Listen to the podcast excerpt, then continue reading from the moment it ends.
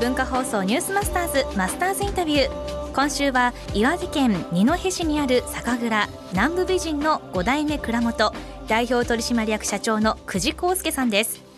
南部美人は今年世界的なワインのコンクールインターナショナルワインチャレンジの日本酒部門で南部美人特別純米がチャンピオン酒に輝いています。初日の今日はこの受賞についてお話を伺います。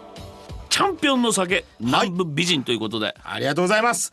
インターナショナルワインチャレンジというですね、はい。えー世界で一番大きなワインのコンクールがロンドンで毎年開催されてるんですけども。これ毎年行われてるんですね。はい、毎年開催されております。このインターナショナルワインチャレンジの中に、えー11年前からはい。日本酒部門というものができまして、はは。それまでは赤ワインの部門、白ワインの部門スパークリングの部門みたいにしてあったんですけど、はい。そこに日本酒の部門っていうのができまして、はい。えーそのお日本酒部門の中で、えー今年2017年に行われました、えーインターナショナルワインチャレンジ2017で南部美人の特別純米酒というお酒が見事1245点中第1位チャンピオン酒になりましたありがとうございます。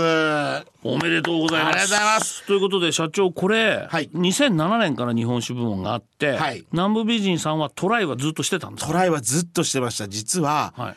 8年目までゴールドメダルすら取ったことがなかったんですよ。ちょっと待ってくださいよ。でもご自分ではい。酒蔵をやられてれば、はい。大体自分のところの酒は取れる取れないっていうのは分かるでしょ？わかります。相当自信持って出してたんですけど、僕他のコンテストは相当取ってたんですけども、はい。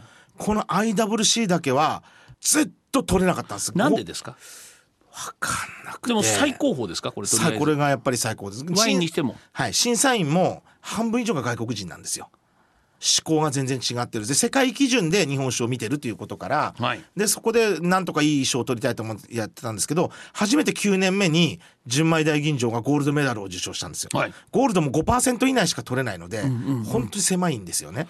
10年目去年ゴールドの中で一番いいお酒に選ばれたトロフィーっていうのがあるんですけども、はい。そのトロフィーに本醸造が選ばれて9つのカテゴリーがあるんですけど本醸造の部純米の部みたいにあって、そこの第1位トロフィーを取るとロンドンに来いっていうふうに言われるわけですよ。でその9つの1位の中からロンドンでチャンピオン酒が発表されるんですね。そうなるとじゃあ欧米の審査員の方に口に合っちゃうっていうのは、はいこれ本醸造じゃないでしょ？じゃないです。じゃないです。ね今まで本醸造はあのチャンピオンになったことないです。ですよねでここ近年、はい純米酒が評価される時代になってきて、これすごいことなんですよね。日本酒をええ世界が飲み始めてるってことじゃないですか。全くその通りで、審査員たちも11年やっていく上で。どんどんどんどん日本酒って例えば香りがいいだけだとかそうじゃないんだっていうことが分かってきてるみたいででやっぱり料理とのマリアージュだったりあその酒だけ単体でもちろんいいのは大事なんだけどはい。これはどういうじゃあ料理と合わせてどういうふうな日本酒の未来に貢献できるのかとかそういったところも審査のとして考えてるようなんですよね。あの社長は今までそういう方向ではいお酒と接してきました？あんまり接してなかった。日本酒って酒の魚なんですよね、お酒があってそれに魚を合わせていくっていう。でも世界の基準、ワインだと魚の酒なんですよね、もう簡単でなので言えばし肉料理だったら赤ワインみたいに先にこう魚が来るんですよでも世界はやっぱりワインの物差しで日本酒も見た場合やっぱそういったマリアージュとかテロワールとかそういったところもあのこれから大事になってくるんじゃないかなとこう IWC に行っていて思ってきました。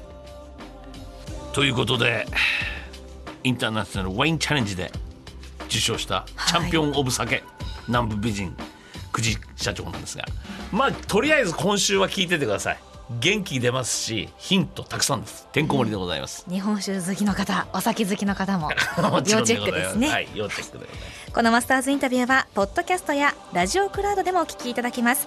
文化放送ニュースマスターズの番組ホームページをご覧ください。明日も南部美人の5代目蔵元久慈康介さんのインタビューをお送りします。マスターズインタビューでした